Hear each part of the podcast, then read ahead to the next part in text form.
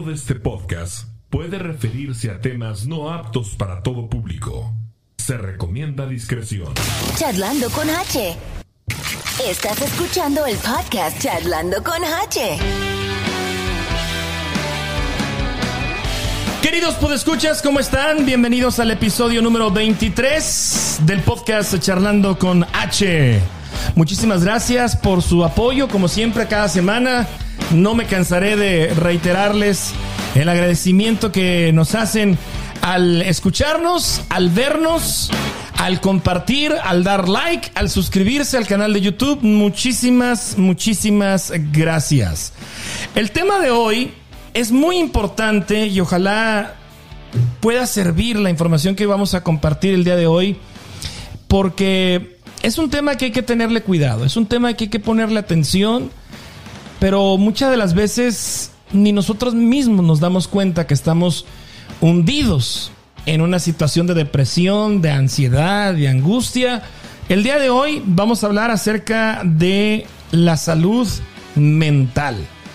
Así como lo escuchan, la salud mental también es importante ponerle atención y está conmigo Melanie Arroyo. Bienvenida Melanie, ¿cómo estás? Muy bien, muy bien, gracias. Gracias por aceptar la invitación, gracias por, por darte el tiempo y me sorprende mucho y, me, y, y te agradezco mucho que eres de Chihuahua, Sí. joven y sobre todo pues estás eh, ayudando en un tema como lo, como lo dije ahorita, muchas de las veces ni sabemos que estamos padeciendo una enfermedad mental. Sí, a veces sucede mucho. Ah, no es hasta que uno termina, desafortunadamente, eh, en, el, en el hospital con un ataque de pánico, ¿no? Y, y le revela el doctor, oh, usted no, no tuvo un ataque al corazón, era un ataque de pánico.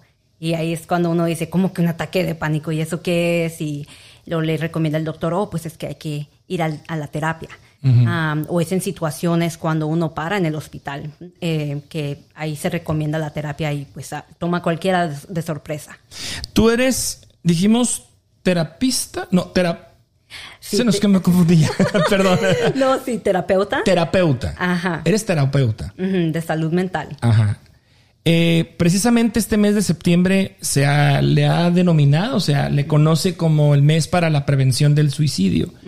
Lamentablemente, pues es la último al que llega un enfermo mental y muchas veces eh, se da que de repente una persona conviviste con ella en una fiesta, en una, una reunión y al día siguiente ya tomó la decisión de quitarse la vida. ¿Por qué? Por depresión. Sí. Y muchas de las veces no, los amigos, las personas, los familiares ni cuenta se dieron que tenía esa depresión. Sí, desafortunadamente es algo que toma muchas personas de sorpresa y es muy triste que en nuestra comunidad no hablamos más sobre lo que es la depresión, el suicidio. Podríamos evitar tantas muertes si pudiéramos ser un poquito más abiertos con ese tema. Entiendo que es un tema súper incómodo, pero a la, a la vez es tan necesario porque las, las personas batallan y llega a cierto grado que sienten que ya no tienen otras opciones más que esa. Melanie, vamos a empezar entonces. ¿Qué es la salud mental? Sí, claro que sí. Vamos a empezar con eso. La salud mental es el, el- el- tus comportamientos, tu bienestar emocional, ah, porque de un día al otro uno puede estar bastante bien, pero luego sus, su, su rutina o sus comportamientos cambian, ¿no? Como que uno se pone más irritable o a veces uno se pone más... ah, no puede dormir o se pelea mucho O muy sensible. muy sen- o muy sensible. De la nada lloras. Ajá, de la nada lloras. am, también le pasa a las personas que a veces de la nada pues escuchan voces o escuchan ah, o ven cosas que no, no están ahí. Es eso, es, esquizo- esquizofrenia, al- alucinaciones. Alucinaciones, sí. Am, y el, el cual es otro tema aparte que también tiene mucha, mucho estigma en nuestra, eh, en nuestra comunidad y tenemos que... Tengo un amigo que le dice, me están hablando los demonios. Ujú, Eh, Sí. eh, eh, le hay, que, hay que llevarlo, o sea, hay que llevarlo contigo a esta persona porque... Sí, claro que sí. Am, no, pues es que cualquier persona no sabe en realidad cómo tratar algo así. O sea, si, si alguien se me acerca y me dice, oh, no, es que me están hablando los demonios, pues cualquiera dice, oh my God, pues, ¿qué ¿qué hago? ¿Me voy? ¿Me quedo? Like, está, este, está medio rarito este güey. No, o sea, eso decimos, ¿no? Pero, o sea, en la realidad es que uno tiene que estar abierto a eso y decir, oh, ok, um, necesitas tomar tu medicamento, necesitas ir a un lugar seguro, o sea, ¿de qué manera te puedo ayudar? Y pues por eso me da gusto que estemos aquí hoy para tener estas pláticas, porque yo opino que las personas latinas se quieren prestar más a esta conversación sobre la salud mental y apoyarse los unos a los otros, mas no sabemos por dónde empezar ni qué hacer, uh, las, las palabras que puedan ayudar a uno. Ahorita vamos a llegar a ese punto de, de, de la ayuda y sobre todo de tu consultorio para que la gente que escuche este podcast tome nota y no deje de, pasar más tiempo en atenderse. Pero ahorita llegamos a eso. Precisamente quiero también tocar el tema de cómo saber si necesito ir a terapia o no. Pero ahorita, ahorita, ahorita te pregunto eso. ¿A quiénes afecta una persona con problemas de salud mental? ¿A quiénes le afecta? Me imagino que su entorno más cercano, la familia. ¿Sí? Sí. Um, so, digamos que sí le afecta, bueno, pues nos afecta a todos, ¿no? Le afecta a la familia, le, le afecta a nuestros compañeros del trabajo, nos afecta a nuestros amigos, a, cualquier persona que nos encontremos, ¿no? depende de cuál sea la situación. Melanie, ¿una persona con una enfermedad mental puede curarse? Es depende de la, de la condición. Por ejemplo, hay ah, como un, un diagnóstico de bipolaridad. Eso es algo que no se cura, pero se puede tratar. Ah, personas que tienen ciertos tipos de depresión o de eh, el trastorno de estrés postraumático hay, o ansiedad, esas se pueden tratar y se pueden curar, ah, pero también depende de qué tan severa es esa, es, esa condición. Cuando una persona llega a tu consultorio, ¿qué es lo primero que le haces? ¿Un análisis, un estudio, un cuestionamiento, una evaluación? Sí, una evaluación. Y qué bueno que me preguntas, porque muchas veces las personas cuando van a la terapia no saben qué esperar en esa primera sesión. O sea, uno eh, a veces me pasa que me llega un cliente nuevo que es latino o, una persona que en realidad no conoce cómo es el proceso.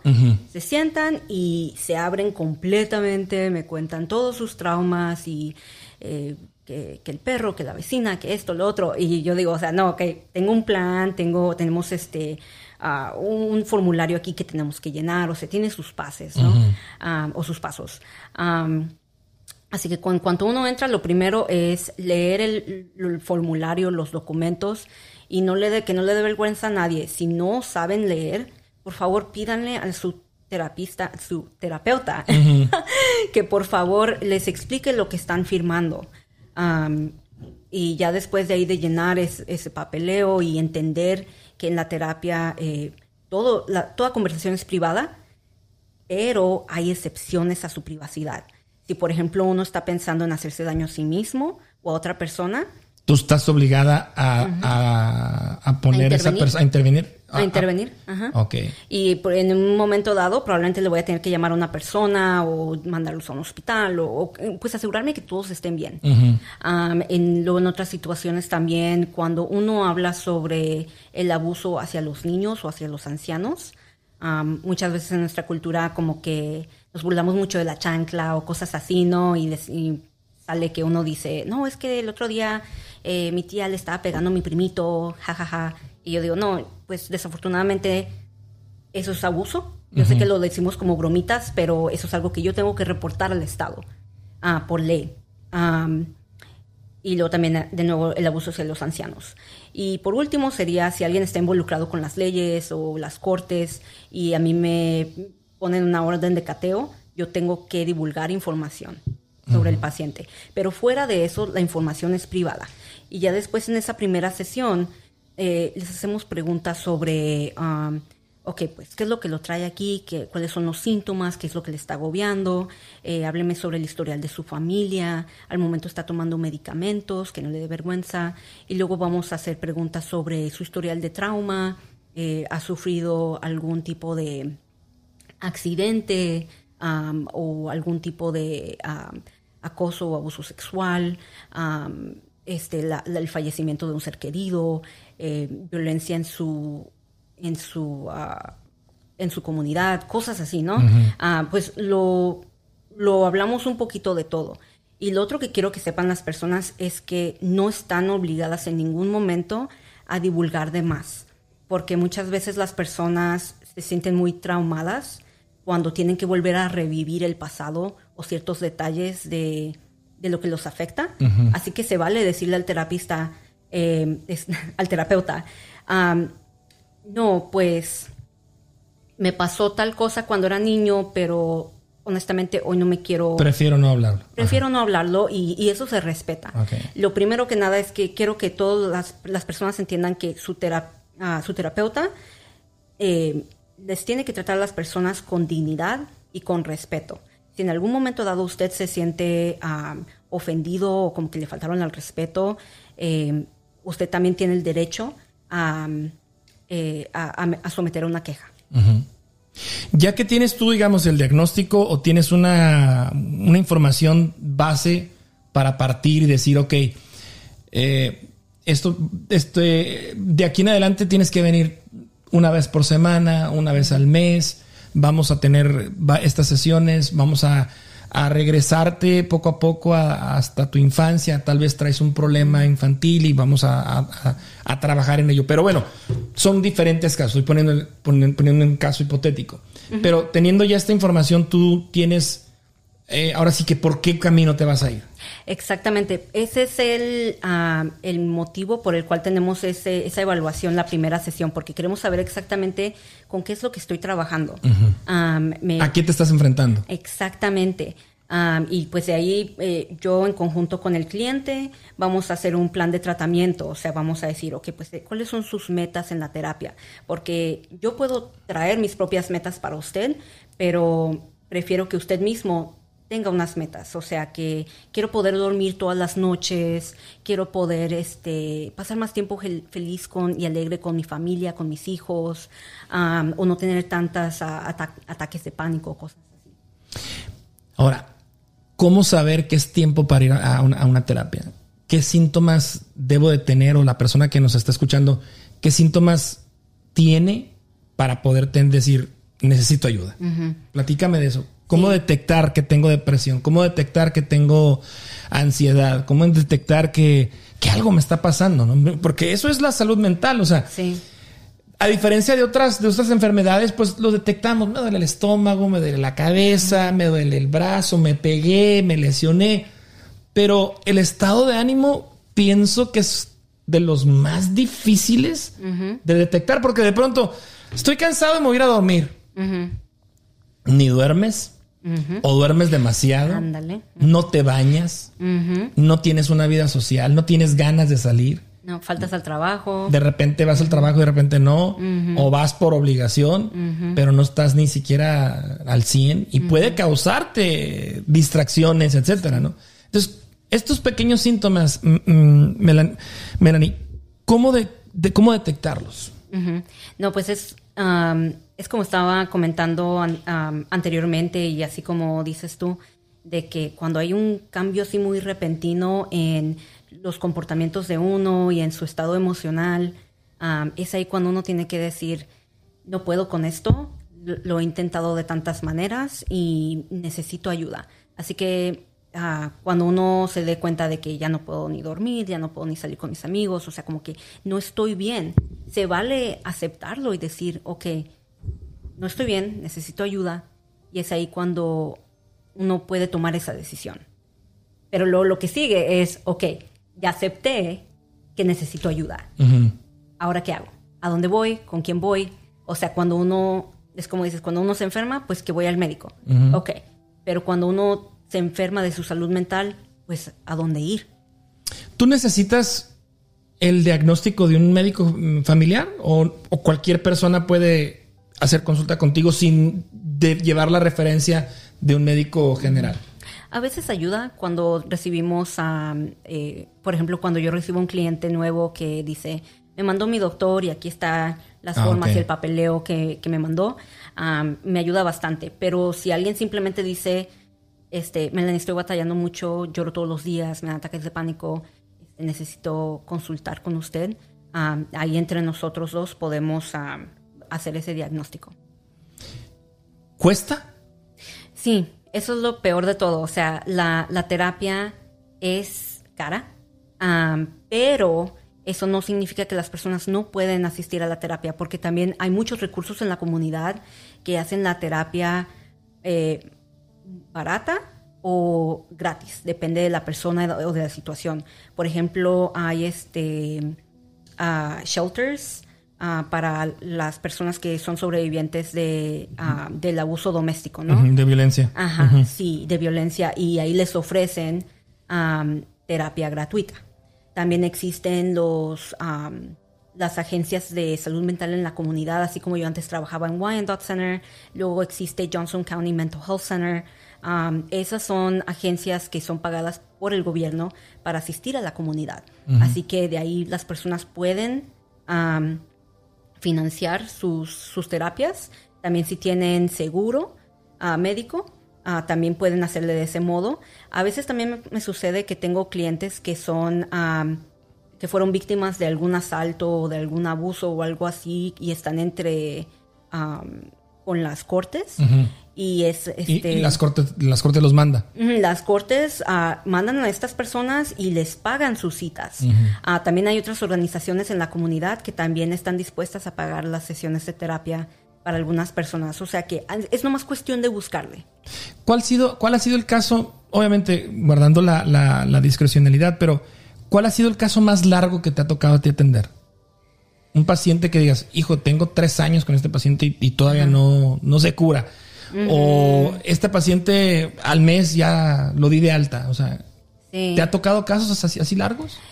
Ay, sí, desafortunadamente sí. Y, digo desafortunadamente no por el hecho de que, ay, pobrecita esa persona no se puede curar, pero porque eh, la salud mental no solo requiere de la terapia en sí, pero es como un trabajo en equipo. Se requiere, a veces para algunas personas se requiere medicamentos, que también es otro dinero adicional para algunas personas. Se requiere una familia este, que sea amorosa, que apoye a esa persona en ese proceso. Am, también se requiere una comunidad que tenga los recursos necesarios para ayudar a esa persona. Por ejemplo, si estoy trabajando con una persona que es homeless, que no tiene hogar, podemos hablar todo el día de lo bonito que sería tener un hogar y una casa y, cómo vamos a, trabajar con esta depresión, pero no es hasta que esa persona pueda adquirir un lugar estable donde vivir que puede mejorar su salud mental. Son muchos los casos muy diferentes y luego de nuevo hay casos como con bipolaridad o esquizofrenia o esos casos más severos que sí, para- desafortunadamente para algunas personas requiere terapia probablemente por varios años. ¿Se nace con una enfermedad mental o se adquiere durante la vida? Las dos. Am, cuando uno tiene familiares que o parientes pues que padecen de alguna enfermedad psicológica como la ansiedad o la depresión o la esquizofrenia, am, eh, bipolaridad, esas, esas son condiciones que se heredan, pero también el ambiente le puede afectar a uno. Y por ejemplo, cuando hablamos sobre el trastorno de estrés postraumático, o en inglés se le dice el PTSD, es algo que sufren, por ejemplo, ah, los soldados que van a guerra, Ok. ah, las, la- los sobrevivientes de la violencia doméstica, y si tuviste como un accidente automovilístico así de la nada que fue violento, eso también puede ocasionarle a las personas el PTSD. Ya, o sea... Oye, pues- pues, entonces estamos muy vulnerables. Oh, sí. O sea, de la nada puedo caer en depresión o puedo caer con un problema mental. Sí. Los cambios de vida nos pueden causar eso. Wow. Sí. Oye, la depresión no tiene edad. No. Los ataques de pánico no son un show que la gente hace. La ansiedad no es una exageración. ¿Cómo lidiar con estos estados de ánimo? ¿Cómo, cómo la familia que tiene esta persona que tiene cambios de ánimo, qué le aconsejas? ¿Cómo, cómo lidiar con esta situación? Si tienen una persona que de repente llora, que de repente no quiere salir, pero tampoco quiere ir a terapia. Sí. ¿Qué hay que hacer con, esa, con esos casos? Me ha pasado antes que recibo clientes que llegan a la terapia y dicen, pues, en realidad es eh, tal persona en mi familia que necesita venir a la terapia, un hijo, una hermana, o eh, un padre, mamá, que debería estar aquí, pero no se animan a venir, así que aquí estoy yo. Y pues yo los apoyo en ese proceso y les ah, puedo más o menos orientar, bueno, pues es así como cuidas a las personas que, que tienen depresión o con ansiedad o ataques de pánico, am, porque no es algo que nos enseñan en la escuela o en ningún lado. Eso es algo que se aprende o en casa o de nuevo en- con ayuda profesional. En un consultorio. Así que, pues en esos momentos, si alguien que está escuchando y está lidiando con algo así, que tienen una- un ser querido que está batallando con la depresión o con la ansiedad, primero que nada es simplemente no juzgarlos y escuchar. Y yo sé que a veces nos desesperamos porque los latinos somos de que queremos arreglar todo problema que nos encontramos.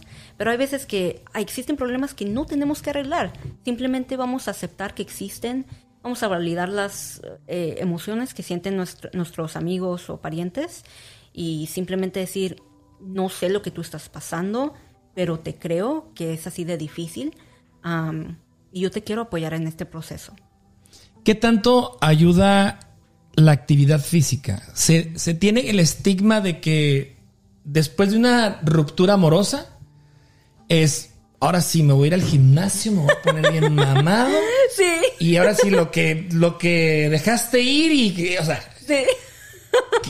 Es, es, ¿sirve, no sirve? A lo mejor sí, me ha funcionado tal vez, pero ayuda como la autoestima, ¿no? Pero vaya, ¿qué tanto ayuda la actividad física en una eh, enfermedad mental? ayuda bastante. Y definitivamente es algo que yo le recomiendo a mis clientes. O sea, pueden hacer desde zumba, yoga, eh, hacer ejercicio en un gimnasio, correr, jugar soccer. O sea, el punto es que lo disfruten. Si no te gusta correr, no corras. Si no te gusta, o si, o si prefieres boxear, pues boxea. Ah, pero que te guste.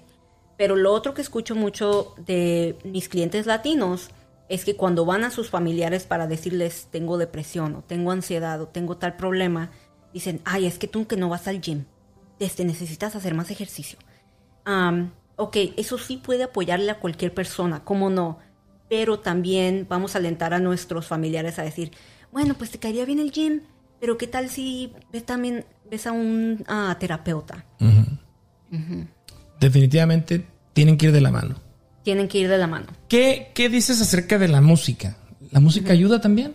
Oh, sí, claro que sí. He tenido unas conversaciones tan profundas y tan increíbles con algunos de mis clientes cuando dicen que, sabes que esta, esta canción me, me ayuda a salir adelante o es una canción que como que siento que me relaciono con esta, la letra.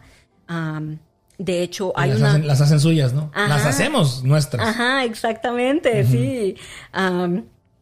Eh, hay una profesión eh, en, el, en el campo de las, de las terapias que se conoce como la ah, terapia de música. Así que estas son personas que... Musicaterapia. Musicoterapia. Creo que, ay, creo que tiene un dicho así en español, pero sí, estas son personas que se dedican a utilizar el sonido para ayudar a las personas a expresarse cuando las palabras no son suficientes o no bastan. e- es la música con la que uno se puede expresar. También existe la terapia del arte o la arteterapia, que es algo en lo que yo estoy capacitada. De hecho, fui a la universidad La, en la Emporia State. pintura. o- Ajá, sí. sí, sí. Rompecabezas o pintar este macetas o qué sé yo. cosas así. Eh, De hecho, sí. ¿Sí? Sí, o sea, son muchas actividades que son así como artesanías, ¿no? O arts and crafts. Pero también se utiliza mucho, bueno, pues el pintar o el dibujar. Eh, no necesariamente tu producto se tiene que ver bonito. Es simplemente el proceso pintar o dibujar algo es lo que le ayuda a mis clientes. am, porque de repente dicen, oh, sabes que no sé cómo decirle a esta emoción que tengo, pero se ve como rojo o se ve de este, de este color. Lo voy a pintar y voy a hacer como una, un símbolo para demostrar cómo me siento. Y así también podemos utilizar el arte pues para eh, explorar diferentes temas. Am, y afortunadamente yo tuve la oportunidad de trabajar con una arteterapista en Puerto Rico hace unos años y aprendí mucho sobre eh, la terapia del arte con ella. Ah, ya de una vez que vine con eso a Kansas City. Y lo empecé a implementar en el Wyandotte Center con mis clientes de ahí.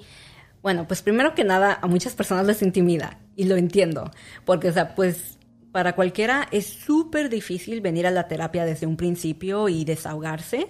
Es que aquí entra un tema, una- un tema que traigo aquí, es precisamente quitar el estigma Ándale. de sí. que la terapia es para locos o gente ya, o sea, que no ras- que, que, que está sí, o sea, locos, que, que la gente no no no no no cuerda, no no no, no tiene una no concuerda ni sus palabras ni, ni lo que camina, etcétera, o sea, una persona loquita. Entonces, y caemos con ese estigma de decir, incluso de como decías, hasta ha habido, me imagino que hay casos en donde no le digas a mi familia, o mi familia no sabe que estoy aquí, o mi esposa no sabe que estoy viniendo porque tengo miedo Sí. de que me juzguen.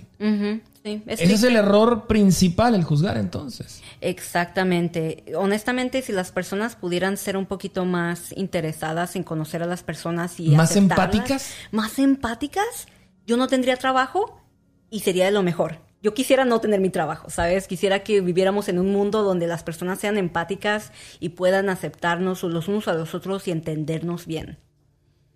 Wow. Oh, pero me decía Sí. sobre el tema de este e- ese el estigma de que estamos de que ah no es que fulanito que está que está loco, que esto lo otro está bien un terapeuta, oh my gosh, un psicólogo, eso es nomás para los locos. No, ya chole con eso. Tenemos que deshacernos de ese estigma. Pero primero que nada nos tenemos que preguntar de dónde proviene eso. Interesantemente, hay que empezar con la profesión de la salud mental, porque en un principio esta profesión sí se utilizaba pues para oprimir a las personas, a las mujeres, a las personas con discapacidades, a los inmigrantes, a, las personas de, de diferentes razas y era como una manera de de, traumar a ciertas comunidades, ¿no? Así que no culpo a los latinos que di- dicen que o que piensan que eso es para los locos porque es algo que ya les inculcamos desde hace generaciones. Desde atrás. generaciones, exactamente. Exactamente, pero pues ahora tenemos, la terapia de ahora ya no es la misma de antes, así que ya tenemos la oportunidad de, de deshacernos de ese estigma. Y, y- y si usted está viendo o escuchando esta, eh, este, esta conversación y ve a un, terap- a un terapeuta o se atiende, am, háblelo abiertamente con sus amigos, con sus amistades. O sea, vamos a empezar por... Hay que empezar a normalizar. a normalizar, sí, este proceso. Híjole, qué, qué difícil y qué sorprendente la manera. Vuelvo a lo mismo. Estamos muy vulnerables. Muy vulnerables en cualquier caso, cualquier eh, cambio de vida ya nos vuelve vulnerables, nos vuelve depresivos, nos vuelve ansiosos. Mm, Estamos, yo creo que todavía recuperándonos acerca del el mentado COVID, la pandemia. Oh, sí. En lo personal, me te voy a confesar que yo tuve el sueño se me volteó. Y por como por cura, pura, pura curiosidad, como puro, puro test mío, yo dejé de bañarme. Por, Dije, a ver, ¿cuánto aguanto sin bañarme? Ajá. Recuerdo que te bañé un sábado Ajá. eh, y el viernes tenía que salir a la oficina por, por mi cheque, ya todo el mundo encerrado. Eso es- eso- eh, te estoy hablando cuando nos, por orden este, eh, federal, eh, todo el mundo en casa, únicamente los servicios este, esenciales podían trabajar. Entonces eh, dije, no me voy a bañar y, y no me voy a rasurar. A ver qué tanta barba me, me sale, ¿no? Así casi no me sale, pero bueno. Este, no aguanté. El viernes que tenía que salir, dije, no, al baño, cabrón, porque Sí. o sea, no, ya no aguantaba. Y otra de las cosas que yo también experimenté fue que se me, vol- me vol- se me volteó el sueño. O sea, yo lo dije así, se me volteó el sueño. Dormía de día y a las 5 o 6 de la tarde yo me despertaba sin sueño y toda la noche viendo televisión, Netflix. Yo veía el amanecer aquí por mi ventana. Entonces, ¿qué tanto afectó o qué tanto, eh, sí, qué tanto afectó el, el virus o esta, esta decisión gubernamental de mantenernos encerrados Sí. ¿Creció más la depresión? ¿Creció más la angustia? O sea, ¿ustedes tienen algunos datos que de, de- de esta, de esta situación? Ujú. Todavía nos falta mucho tiempo para entender exactamente qué tan profundo fue, fueron los, ah, Los daños. los daños. Sí, pero lo que sí sabemos hasta ahora es que sí le afectó a muchas personas que no tenían depresión, de repente pues también se les volteó el, el sueño, ¿no? Y o, o, este ya no podían convivir o tenían sueños o metas o cosas que se propusieron para el, el año pasado que no se dieron. Y eso causó depresión, me imagino. O sea, sí, Sí. ¿verdad? Sí. Imagínate un viaje, no sé, Ajá. unas vacaciones planeadas, ya pagadas tal vez, con Sí. reservaciones o qué sé yo, y de repente, pues, no. Sí, muchas, Causó mucha frustración, ¿no? Muchas personas se desanimaron en ese proceso y pues cómo no, o sea, uno no fue fue casi traumante porque nadie lo vio llegar. Y luego también ah, mucha ansiedad también ah, particularmente pues con mis clientes, personas que si de por sí ya tenían un poquito de ansiedad, es ahí cuando se agrandó el problema y era algo eh, insuperable en su momento. Y pues eh, estar este, también muy aislados, eh, desafortunadamente, pues le va a dañar la salud emocional a cualquiera. Pero también, sí, fíjate que también me pasó que escuché de clientes que dijeron que en ese momento hasta se sintieron mejor. Porque ya podían pasar más tiempo en casa. Sí, había la, había la otra cara de la moneda, ¿verdad? había la, otra, la otra situación de decir, bueno, estoy descansando, Sí. me levanto tarde, sin preocupación, estoy conviviendo con mis hijos. Ajá. De repente un chamaco, ah, cabrón, este quiere, ah, pues es mi hijo. O sea, no, no es cierto, ¿verdad? pero, o sea, sí había las- las- la otra cara de la moneda. Sí, así que para todos fue un, un poquito diferente. Y incluso me tocó una- un cliente que me había comentado que hasta ya no se siente, ya no se sentía tan de- deprimido porque ahora todos están eh, pasando por lo mismo. Ya no se sentía solo. Oh, ok, ok, ok, ok. O sea, ya no soy el único. Ya no soy el Y único. eso me, me- me da cierta paz, me, me da cierto... sí. ¡Wow! Sí, Fíjate. sí, de todo. Ahora, una de las cosas que también eh, amistades me decían que se vieron infectados con el virus es precisamente la, la fiebre tan alta que les daba o Oh, que sí. les dio, les causó a unas ciertas amistades eh, alucinaciones, Sí. esquizofrenia. De repente escuchaban voces o escuchaban ruidos y de repente alucinaban. Un- un- una persona este, dice, yo no quería dormir. Me entró un pánico, me, me entró un miedo, Y la paranoia. la paranoia. Ajá. Wow, e- esos son síntomas de los que no sabía, pero eh, sí. Sounds about right. Suena, suena con sentido, ¿no? O sea, porque precisamente, pues a, a causa de una enfermedad como por ejemplo la fiebre, Sí. se sabe que puede causar este tipo de, de trastornos mentales. ¿verdad? Ahora, ¿cómo lidiar con eso, eh, Melanie? No, sí, o sea, pues en su momento, primero que nada, am, porque creo que hasta picaduras de ciertos am, arañas también nos le puede causar a alguien un, momento de psicosis, ¿no? Ah, pero cuando uno está, pues, así enfermo con el COVID y tiene sus alucinaciones o lo que sea, eh, o se encuentra así como delusivo, eh, pues primero que nada, pues estar en casa, eh, cuidarse, ya de una vez que uno se mejore y estos problemas todavía persisten, es ahí cuando uno se beneficiaría de buscar una ayuda ah, profesional en la salud mental. O sea, entendemos que te pueda dar en el momento, pero Ok. si esto se repite por un tiempo determinado y que tú detectas de que no has podido dormir, que no sigues escuchando voces, sigues teniendo alucinaciones, a pesar de que ya diste negativo en, el- en una segunda prueba del COVID, entonces ahí es cuando hay que ir a terapia, atender ese asunto. Exactamente, sí. Oye, hablemos de un tema y quiero que ahora sí que nos vayamos profundos o lo que como quieras, pero la salud mental y la religión. ¿Qué pasa con esos argumentos de ora, pon en manos de Dios? Este, pídele a Dios que te dé sabiduría para que escoger una decisión correcta. Y, pero tú traes la angustia encima. Y muchas de las veces, pues sí, es un buen consejo, ¿no? Pues ora, pídele a Dios que te ayude. O sea, y, y, y lo clásico, oye, pues estoy triste. Pues no estés triste, anímate. O sea, Sí, sonríe. sonríe. Ajá. ¿Qué ante estos argumentos, Melanie? ¿Ayudan o no ayudan, prefieren, es preferible creer en Dios o creer en, en estos argumentos que nos dicen, o preferible ir al, al aspecto médico o al aspecto este, am, científico para poderme atender. No, pues definitivamente tenemos que atendernos en, en lo, en lo médico. O sea, de nuevo, si es un problema que persiste, am, uno se tiene que atender. Y claro que nuestros familiares o ah, compañeros de trabajo de, de muy buena gana nos van a decir, este, no, es que ora o sabes que mi la religión me ayuda mucho o mi iglesia.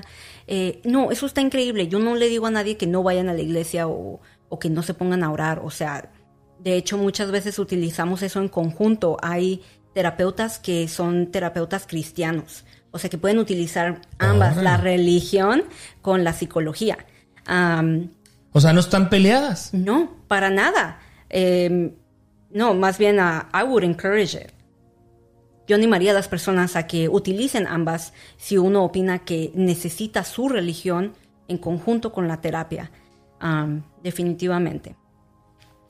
Las enfermedades mentales se manifiestan em, por diferentes, es decir, van de la mano en- con, con estaciones de la- del año, es decir, hay más depresión en invierno o hay más depresión en verano o hay más depresión eh, ahora en septiembre con eh, el, el cambio de colores de los árboles o, sea, o- o- o nada tiene que ver una cosa con otra. No, sí, definitivamente. am, lo que me ha tocado a mí a ver en mis consultas es que en el verano a las personas eh, se ponen más enojonas o más ansiosas. Irritables. a irritables, sí, o sea, el calor les puede afectar en ese sentido. Y luego en el invierno nos agarra más la depresión. Y pues porque los días no son más, no son tan largos, No hay sol. oscurece, sí, ajá, y nos afecta bastante. Sí, a eso súmale que a veces no puedes salir a trabajar, si trabajas en la construcción o trabajas, depende mucho también a qué te dediques, pero en invierno creo que se da más este rollo, ¿no? Sí, exactamente. La salud mental y el alcohol Ujú, o, o las drogas. sí. ¿Qué hay en eso, Melanie? ¿Se, ¿Se aconseja? ¿Se permite? ¿Se vale? ¿O es un error que cometemos? Definitivamente no, no es un error, es una enfermedad. O sea, uno tomó su decisión en algún momento de, de tomar o de consumir drogas, pero ya de una vez que este, esas ah, sustancias están en nuestro sistema de una manera muy agresiva, eh, eh, pues toman por control nuestro cerebro y es ahí cuando ocurre la adicción. Porque, o sea, sí, hay personas que pueden tomar bien y, o fumar un cigarro y no hay ningún problema, pero es la adicción es cuando, de nuevo, es algo que es eh, que persiste. Así Que si no lo haces no estás a gusto. Sí, ándale, sí, exactamente. O sea, hay personas que eh, consumen drogas no para sentirse bien, pero para sentirse menos mal, para sentirse cómodos, ¿no?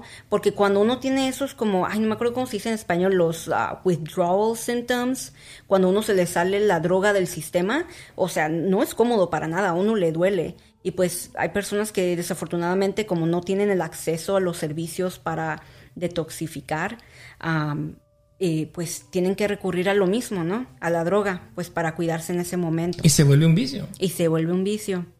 Sí, y no solo las drogas o el alcoholismo, ¿no? Pero también lo que son las apuestas. También me ha, ah, me ha ah, tocado trabajar con eso, con ese problema. Y este, Los casinos y los Ujú, hijos. sí, las apuestas. Y vamos a ser a francos también. a- a- también existe la adicción a, la pornografía, a los videojuegos, al shopping, al ir de compras, ¿no? O sea, existen varias adicciones. eh, y en lugar de criticar a las personas, más bien decir, oye, ¿por qué te agarró esta adicción? O sea, vamos a atenderte, no vamos a buscarte ayuda. O sea, no criticar a la persona, porque créeme, esa persona que está en adicción quisiera salir de la adicción, pero se sienten atrapados en ese problema. Y esta trampa en la que, en la que caen, eh, a veces no se dan cuenta ¿verdad? que están. Sí, Es como la, la- la bulimia o la anorexia. ándale. La persona se siente gorda y es una delgadez tremenda, pero es que yo me veo gordo, ¿cómo? Es una, es una barrera, ¿verdad? Es, un, es una... Sí, es una barrera visual, o sea, lo haces por, por adicción, lo haces por, por, por, porque tienes una enfermedad. Exactamente. Sí, esas, esas, ah, eso que estabas describiendo se conoce como las distorsiones cognitivas. O sea, son como unos filtros que nos distorsionan eh, eh, la, la manera que vemos las cosas en el mundo, ¿no? O sea, que exageramos ciertos problemas o que lo vemos así como en blanco y negro o cuando uno dice, es que yo debería esto, el mundo debería hacer lo otro.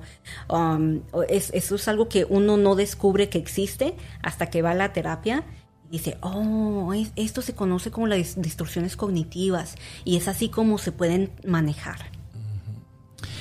Eh, vamos a platicar un poquito acerca de la diferencia entre terapista o terapeuta, perdón, psiquiatra y psicólogo. ¿Son tres ramas diferentes o van una, una agarrada de la otra?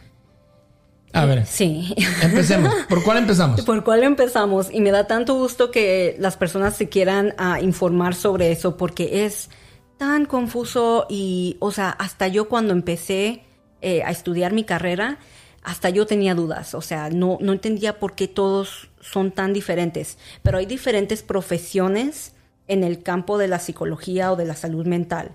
Existe eh, un psiquiatra y los psiquiatras no hacen terapia.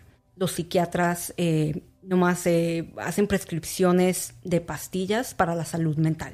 Ok. Am, el psicólogo puede hacer terapia, pero también eh, eh, su campo, ah, eh, su profesión está más enfocada en lo que es el, el asesoramiento y las evaluaciones. Por ejemplo, si alguien quiere saber si tiene déficit de atención, ah, autismo, ah, problemas así de ese tipo, es algo que yo no puedo hacer, pero un psicólogo sí. Manejo de violencia, manejo de ira, todo eso. Sí. Lo maneja él. Sí, este, eh, un psicólogo ah, una persona que esté certificada específicamente en trabajar en, en, el- en la ira. Y luego un terapeuta es, por ejemplo, en mi caso, eh, mi, mi profesión se considera consejera clínica, lo cual creo que en el español no, no se escucha muy bien porque yo no doy consejos. Ningún terapeuta da consejos. Yo no le puedo decir a usted qué hacer, pero le puedo hacer preguntas o le puedo ayudar más o menos a entender ah, cómo manejar ciertos problemas o situaciones en su vida, ¿no? Pero bueno, el, el consejero clínico se basa más en eh, el modelo médico. O sea, que vemos lo que es la enfermedad y tratamos la enfermedad. Y luego existen los trabajadores sociales que también pueden ser terapeutas y se dedican a la terapia, pero su profesión está más enfocada en conectar a las personas con diferentes recursos en la comunidad. Y luego ya después de ahí existen los ah, licensed medical, es- excuse me, marriage and family therapists, o sea, los terapeutas que se enfocan en lo que es la, Problemas de familia. las familias y, las pareja. parejas. Ajá. Yo puedo trabajar con un poquito de eso, más no es mi énfasis, porque yo hago un poquito de todo. Ah, bueno, pues más bien yo me especializo en lo que es el trauma, pero sí, puedo hacer un poquito de todo ahí. Ah, pero sí tienen su diferencia. Melanie, eres ser humano. Me imagino que también has tenido cuadros depresivos, cuadros de ansiedad. Eh, ¿Tú te lo automanejas o hay o también los terapistas o los psicólogos o los psiquiatras tienen su club de terapistas de- y, y- y se consultan unos con otros o Sí, exactamente. o sea Sí. siempre he tenido esa duda no o sea No, sí, es muy buena pregunta. Sí. Eh, eso es, no sé si es afortunadamente o desafortunadamente, pero la mayoría de mis amistades somos, ah, nos dedicamos a lo mismo, ¿no? Estamos en la terapia y puedo platicar con ellos y me entienden y, y puedo llorar y me puedo desahogar y les cuento de mis penas y me siento escuchada y todo. Y a veces les digo, no, cabrón, regáñame. Like, ¿Sabes? O sea, a veces se me sale eso, pero, pero a veces también tenemos que recurrir a nuestra propia ayuda profesional, porque muchas veces las historias que escuchamos de nuestros clientes am, también nos trauman. a eso iba Nos afectan. ¿Qué tanto te afecta un caso? ¿Qué tanto, qué tanto te llega un caso específico que, que terminas y se va y... O sea, ¿sí llegas? Sí me pasa, sí. Ahora, ¿cómo manejas eso? De, de decir, bueno, eh, ya aquí dejo, aquí el- el- el- lo que acabo de escuchar aquí se queda, no me lo quiero llevar a mi casa, pero a veces te pega o te llegas, llega, llega tan fuerte un caso que llegas a casa todavía con esa situación o, o tratas de, ¿cómo manejas eso? Sí, eh, pues le tuve que eh, explorar un poquito, ¿no? Porque al principio es algo que yo como terapeuta no me imaginé que me, iba a pasar, ah, pero cuando empecé eh, mi carrera era de llegar a la casa pues enojada o triste o cargando los problemas de mis clientes. eh, o así casi traumada, ¿no? Con lo que me decían. Am, y y no, no me hacía ni bien ni a mí ni a mis clientes, Ah, porque yo tengo que estar bien para mis clientes. Así que fue ahí cuando dije, ok, cuando yo cierre la puerta de mi oficina, ahí se queda todo. Ah, lo cual suena muy simple, pero sí me funciona. Y luego, si me siento así como pésima o de mal humor, le texteo a, a- a mi pareja o a mi mamá o a alguien, platico con ellos para distraer la mente un poco. ah, o le digo a mi pareja, ¿sabes qué? Esta noche me siento tal y necesito que me tengas un poquito de paciencia o, o sea, como darle un heads up, un aviso, ¿no? De que esta es mi condición, apóyame. Am, Y ya llega con chocolatito, con detallitos, me imagino. o Mm, Sí, sea. con la cena preparada, sí, o Sí. sea, lavo los trastes, o sea, cosas así, no, y yo, ok. Hoy no cocines, no vamos a ir a cenar fuera. Ándale, sí. Sí, porque pues eh, no eres robot, o sea, no, No. eres robot y, y me imagino que, mira, yo, yo en lo personal hace poquito tuve que cortar una amistad por lo mismo. Únicamente me hablaba por para platicarme sus, sus broncas y luego las broncas me las hacía como que yo pro- propias y decía yo, bueno, ¿y a mí quién me escucha? Mm, Ándale, ajá. Sí. Yo soy bueno para escuchar, pero ¿quién me escucha a mí? Y, y que no abusen tampoco, porque esa no es una amistad, esa es un es como un servicio de terapia gratuito. Sí, y es que en, en nuestras comunidades eh, tenemos que recurrir el uno al otro, ¿no? Porque no tenemos esos recursos o no sabemos a dónde ir. Y si usted eh, que esté escuchando en este momento y tiene una situación muy similar a, aquí a la de H, eh, primero que nada hay que imponer límites. Y eso es algo que en nuestra Sí. cultura no hablamos mucho, ¿no? No, es que nos encanta el chisme también. Ah, también. Sí, sí, sí, somos, somos- nos encanta el, el chismecillo, pero yo sí llegué a tener eso, de decir, güey, o sea, no sé, siento, siento una carga que no es mía. Sí, ándale. Y opté por decir, ¿sabes qué, amiga? Este, ve a terapia, Sí. porque me estás afectando, le, decí- le dije, o sea, me estás afectando. Entiendo tu situación, entiendo los problemas que pasas, pero necesitas ayuda. Sí. Eso está fuera de mi control. Está fuera de mi control. Y, y- y lamentablemente eran asuntos de su pareja, ¿sí me entiendes? Broncas de su pareja, que llegó borracho, que esto y que el otro. Y me los platicaba yo, pues, ah, pues iba a manejar así, ah, no, ah, pues haz de esto, haz del otro. O sea, pero a veces uno mismo comete el error de dar consejos a lo güey. Sí. Y llega un punto en el que a mí sí me afectó, porque dije, ¿Cómo no? bueno, pues, ¿por qué estoy dando consejos si no, no soy la persona? Exactamente. No le, no le está pagando por su tiempo. Ajá. Exactamente. Y no solo eso, o sea, probablemente a usted le pasó también, o, o a ti, H, que hasta veías tu teléfono y veías que entraba la llamada de ella Ay. y dices, ay, no, no estoy, Sí. no estoy disponible. ¿Y qué fue eso? O sea, no abusemos de nuestros amigos o de nuestras amistades, o sea, o parientes, ¿no? O sea, se, se vale desahogarse un poquito aquí y allá, pero de, de que sea todos los días y no, eso ya no se vale. Y más tratándose del asunto, ¿verdad? En este caso, pues era un, era un, digamos, había un problema recurrente, que es un problema de, de pareja, Sí. y que ella misma reconocía y, y no se daba a ayudar. Ahora, ¿qué tanto es ayúdate? O como dijimos ahorita que estábamos platicando antes, este. Ah, sí, este, ayúdate que Dios te ayudará. Ajá, ayúdate que Dios te ayudará. O sea, ahí están los medios, ¿no? Ahí están Sí. los recursos, ahí está la información, ahí están las personas capacitadas, entrenadas para manejar una situación profesional Y, y, eres tú, los terapistas. Exactamente, es como el chiste del señor que se, se ahogó por no tomar el, el, avión o el carro o la ayuda que le mandaba Dios cuando había una, una, inundación. ¿no? O sea, es, es igualito. Eh, eh, a veces Dios manda a otros recursos o tiene otras personas, ¿no? Para, para apoyarnos, para ayudarnos unos a los otros. Pero es que uno, desafortunadamente Dios no va a llegar a su puerta y le va a tocar y le va a decir, aquí estoy, mija, te voy a ayudar. No, o sea, así no ocurre. Uno tiene que tomar ese primer paso.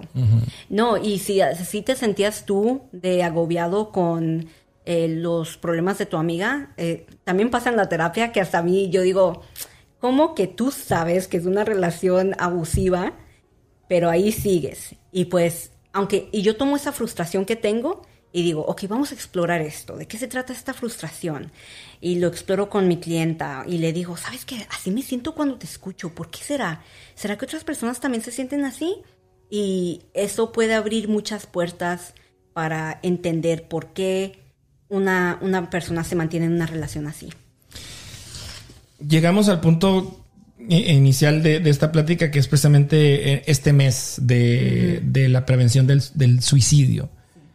Una puerta difícil, pero recurrente, desgraciadamente. Las personas toman una, decisión de suicidarse, de terminar con, con, la vida. Y a veces juzgamos así a la ligera decir, hijo, qué cobarde. Porque decidió tomarse, decidió quitarse la vida. Pero también yo creo que ha de haber sido una decisión muy valiente. Sí, de hecho sí. y muchas veces lo que sucede es que las personas que consideran el suicidio no es que se quieran morir, pero quieren que sus problemas se mueran pero en ese momento la mente simplemente decide, ¿sabes qué? Es más fácil que me vaya yo que mis problemas. Sí, es, es, algo que no sé, no podemos entender así a primera vista, pero cuando uno está en esa situación de que se quiere suicidar, no está aquí, no está, uno no está pensando en todos sus sentidos, uno está pensando en una parte diferente del cerebro que no puede tomar decisiones racionales. Y es por eso que tenemos que intervenir, tenemos que prestarnos a tener estas conversaciones con nuestros, con nuestros compas, con las comadres o con, nuestros hijos y decir, sabes que últimamente te veo como aislado o con que no, no platicas mucho, este, duermes mucho, cosas así. Me, he dado cuenta de que, han estado estos cambios. ¿Qué puedo hacer yo para ayudarte? O este, me, quisieras platicarme lo que te está pasando y decirle, o sea, esto se queda entre nosotros dos, no es un tema de ir a chismearle a nadie, por favor, o sea, eso es, esa es una traición tan increíble para las personas a veces. Melanie, ¿dónde te pueden contactar? ¿Dónde te pueden este, consultar? ¿Algún teléfono, correo electrónico, dirección de tu consultorio? Yo sí quisiera que, que, si alguien está escuchando este podcast y si le llegó algún mensaje o está o se identificó con algo que platicamos aquí, que prenda las alertas y no deje pasar una bandera, dos banderas, hasta llegar al punto donde platicamos ahorita, el suicidio. Porque qué triste sería que si tú pudiste ayudar a un amigo, a un familiar, con tan solo escucharlo, con tan solo darle un abrazo, y, y no lo hiciste, o no se dio el caso y la persona ya no está, eh, ahí es, ahí es donde no queremos llegar. Exactamente, porque ese es un, duelo tan profundo que pasa a las personas. Así que si podemos evitarlo, mejor hacerlo así. ¿Dónde te pueden contactar, Melanie? Claro que sí. Las personas ah, que estén interesadas pues, en la terapia o en encontrar un recurso en la comunidad, los invito a que se pongan en contacto conmigo. Mi número de teléfono es el 913-293-4750. De nuevo es el 913 293-4750. esta no es una línea de crisis, así que si alguien está pasando pues, por un momento difícil, mejor eh, consulten con una línea de crisis. este, no me acuerdo el número uh, from the top of my head, pero está disponible en línea. pero para preguntas o lo que sea sobre la salud mental o recursos en la comunidad, por favor, este, me pueden eh, dar una llamadita. También, este, si prefieren enviarme un email, mi email es, mi correo electrónico es melanie, M-E-L-A-N-I-E, Arroyo, A-R-R-O-Y-O, a Counseling, que se deletrea C-O... N. K-U, ah, U-N-S-E-L-I-N-G. lo tuve que pensar. Me lo hice muy largo. Ahorita Pero- me lo das y lo ponemos en, en el, en el video eh, Sí. con letras así, mm, eh, arroba. Ajá, arroba gmail.com. Ok. Um, y mi ah, dirección está en la 110 Sur Cherry Street en Oleita, Kansas. En Oleita. Sí, um, así que pues para las personas que estén um, considerando la terapia para, para ustedes o para sus hijos, um, sí tomo eh, el seguro médico de Kansas Medicaid. Ok. Um, este, Trabajas con aseguranza entonces. este, algunas, no todas, pero sí tengo algunas. Pues ojalá, ojalá y, y- y esta, este podcast sirva, este episodio sirva bastante. Eh, si, si les llegó el mensaje, ¿dónde estamos? Si les llegó el mensaje, este, compartan este podcast, envíenselo a una persona. Oye, mira, escucha este podcast, te puede servir. Ahí, ahí está una terapista y sobre todo español. Sí, eso, Eso, es, eso es lo más hermoso, o sea, ya no, ya, ya, ya quítense el estigma de me van a juzgar porque voy a terapia. No, está en español. Exactamente, no, eso, eso es lo más bonito que cuando alguien se puede atender con una persona de su cultura, o sea, Y de Chihuahua. Y de Chihuahua, gente. sea. pues cómo no. No, he tenido sesiones en las que me eh, estoy hablando con un cliente y digo, ay, vamos a, a checar el, la, cómo está el partido de fútbol un ratito. Ok, está perdiendo México. Bueno, pues vamos a seguir con la sesión. O hacemos como chistes o dichos este, latinos, ¿no? Y, o sea, es, uno se siente mucho más cómodo cuando es en su idioma. Sí. Pues muchísimas gracias, Melanie. Te agradezco mucho que te hayas dado la vuelta hasta por acá. Este, gracias a, a Alejandro que nos puso en contacto. Sí, claro que sí. Este, y bueno, pues de aquí en adelante, ahí está la información. Y insisto, si les eh, gustó este podcast, este episodio, compártanlo, háganlo llegar a, sus familiares. Ahí está la información del teléfono. Ahorita lo volvemos a repetir ahí en el, en el video, los datos de, de- de- de Melanie para que se pongan en contacto. Y pues ojalá, no, no, no, no hay que descuidar a la novia que llora por todo, al amigo que está desanimado, al primo que todo el día está este, dormido, a, a la hermana que no quiere comer. Este, cada uno tiene su propia batalla, cada uno tiene su propia lucha y no se sabe cuándo un simple abrazo puede ayudar a, a un- a- a que la persona se sienta mucho mejor. Ya si requieren terapia, si esto es recurrente, volvemos. Podemos sentirnos tristes porque está nublado, porque está lloviendo, por la- el clima. Pero si esto es recurrente, si no podemos coincidir el sueño, si tenemos que llegar a tomarnos un jarabe para dormir y ya, ya, me, ya me acabé un frasco y voy por el otro, hay un problema. Exactamente. Hay que identificar esos problemas. Exactly. Entonces, pues, te agradezco muchísimo. Yo estoy seguro que esta información, este- esta plática, les va a ayudar muchísimo. Sobre todo por, por la facilidad que es el idioma. A veces, bueno, es una, es una barrera. Para muchos casos es una barrera el problema del inglés, pero en este caso no lo hay. Exactamente. Tú hablas español perfecto, entiendes el de Chihuahua, entiendes el de México, entiendes el de centroamericano. Sí. O sea, y, y vayan, vayan a, a terapia. No, nadie los va a juzgar, nadie les va a decir, nadie los tiene. Es más, nadie se tiene que dar cuenta para empezar. Nadie tiene que saberlo, exactamente. Entonces, pues muchas gracias. Sí, que se repita. Cuantas veces quieras, podemos abundar en otro tema, platicar y este, y adelante. Ya sabes. Que sí, muchas gracias. Gracias, este, a Arnoldo por ahí por en, en la dirección de las cámaras. Y esto fue el episodio número 23. Muchísimas gracias.